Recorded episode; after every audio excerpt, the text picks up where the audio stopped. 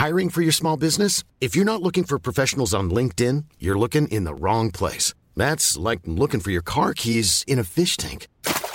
LinkedIn helps you hire professionals you can't find anywhere else, even those who aren't actively searching for a new job but might be open to the perfect role. In a given month, over 70% of LinkedIn users don't even visit other leading job sites. So start looking in the right place. With LinkedIn, you can hire professionals like a professional. Post your free job on linkedin.com slash people today. Te lo cuento. Tu dosis diaria de noticias.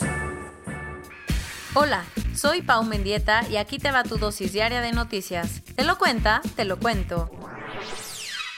El epicentro de la tragedia. Finalmente, un juez sentenció a prisión a la exdirectora del colegio Enrique Repsamen.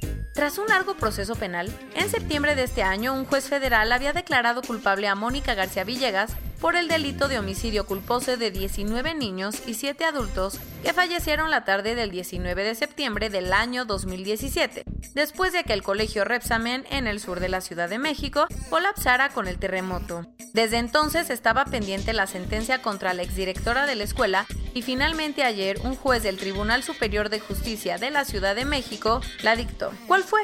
Le dio 31 años de prisión, además de obligarla a pagar una compensación de 402 mil por cada víctima. La abogada de las familias dijo que están satisfechas con la decisión del juez, aunque no consiguieron todo lo que querían, pues la Miss Money no les pidió perdón y dijo que es inocente. Una manifestación real. Miles de tailandeses salieron a las calles de Bangkok para protestar contra el rey y exigir la renuncia del primer ministro. Te hemos contado que eso de andar por su país no se le da mucho al rey Mahama Vajiralongkorn de Tailandia, y ayer que fue a visitar no lo recibieron tan bien. ¿Qué pasó? En algo nunca antes visto, la gente desafió a la monarquía y salió a protestar durante el paso del convoy real por las calles de Bangkok. Los manifestantes, enojadísimos con Maha, quien entró al poder en 2016, retaron a las leyes que castigan a quienes hablen mal de él y protestaron alzando tres dedos de la mano al puro estilo de los Juegos del Hambre. Pero no creas que solo están enojados con el rey, pues tampoco quieren al primer ministro Prayut Chan Ocha, quien llegó al poder en 2014 dando un golpe militar. Así que cerca de 20.000 personas se congregaron ayer en el centro de la ciudad para exigir su renuncia.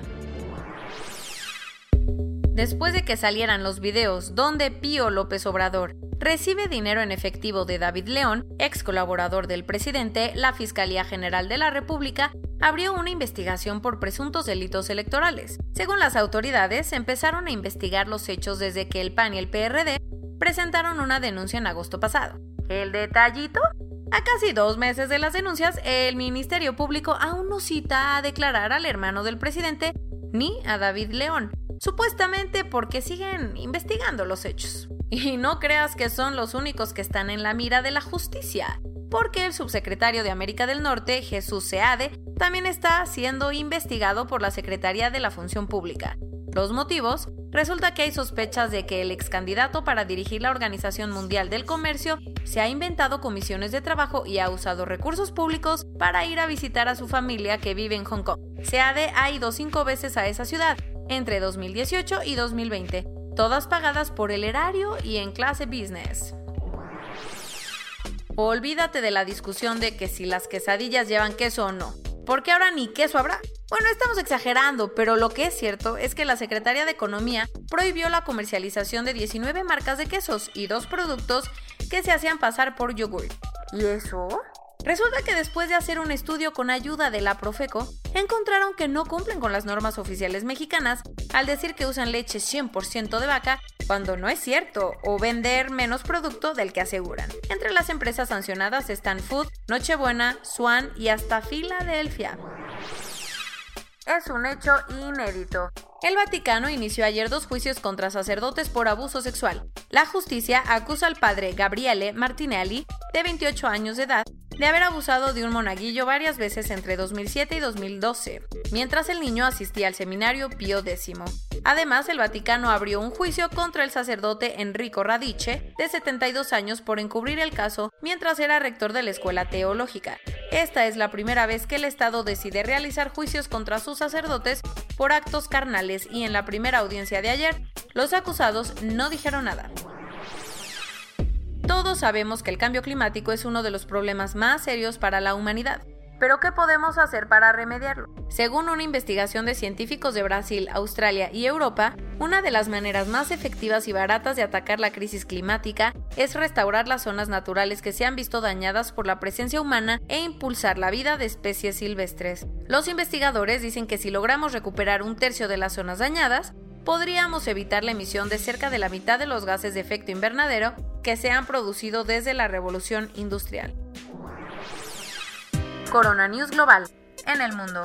A nivel global ya hay más de 38.411.000 casos y hasta ayer en la noche al menos 1.090.000 personas habían muerto. Y en México, 829.396 personas se han enfermado de COVID-19 y desafortunadamente 84.898 han muerto.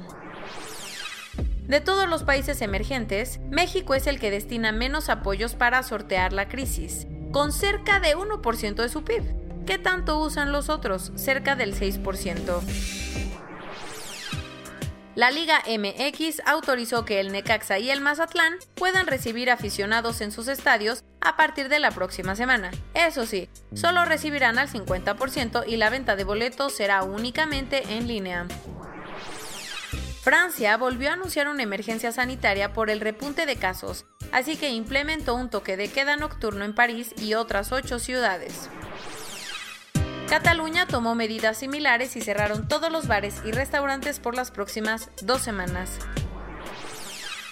YouTube siguió los pasos de Facebook y empezó a bloquear videos que compartan información engañosa sobre el coronavirus.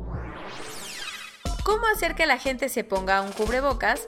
Pues Berlín decidió colgar anuncios que le pintan el dedo a los infractores. Y esto es todo por hoy. Nos vemos mañana con tu nueva dosis de noticias. Pau Mendieta se despide.